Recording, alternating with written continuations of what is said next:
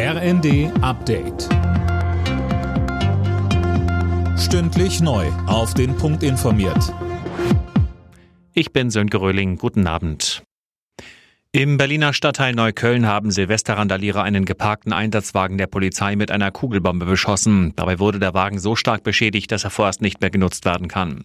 Lukas, aber die Beamten waren zum Glück nicht mehr im Wagen. Nein, sie waren zum Zeitpunkt des Angriffs im Einsatz in der Nähe. Am Alexanderplatz wurde es aber auch für die Polizei gefährlich.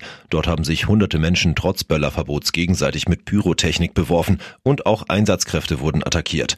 Da soll es erste Festnahmen gegeben haben.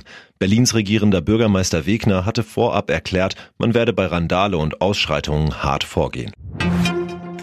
Im Zusammenhang mit einem möglicherweise geplanten Silvesteranschlag auf den Kölner Dom sind in NRW drei weitere Verdächtige festgenommen worden. Wie konkret ihre Anschlagspläne waren, ist unklar.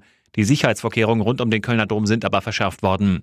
NRW-Innenminister Reul sagte bei NTV. Die Menschen sollen Silvester feiern. Es ist wie jeden Tag auch. Es gibt in Deutschland eine latent vorhandene terroristische Anschlagsgefahr von Islamisten. Und das kann morgen, übermorgen sein, kann auch Silvester sein. Und insofern weiter feiern, lasst euch nicht von diesen Typen eure Freude und eure Fest vertreiben. Bundeskanzler Scholz hat sich in den niedersächsischen Hochwassergebieten ein Bild von der Lage gemacht. Konkrete Hilfszusagen hatte er nicht im Gepäck. Ihm ging es vor allem darum, den vielen Ehrenamtlern zu danken, die seit Tagen gegen die Wassermassen kämpfen. Die dänische Königin Margrethe will abdanken. Am 14. Januar wolle sie zurücktreten und Platz machen für ihren Sohn Kronprinz Frederik, sagte die 83-Jährige am Abend in ihrer Neujahrsansprache.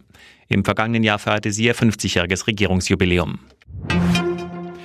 Beim Neujahrsspringen in Garmisch-Partenkirchen ist Andreas Wellinger ganz vorne mit dabei. Er landet in der Qualifikation mit 139 Metern, aber schlechter Landung auf Platz 2 hinter Angela Nijek aus Slowenien. Dritter wurde Manuel Fettner aus Österreich. Alle Nachrichten auf rnd.de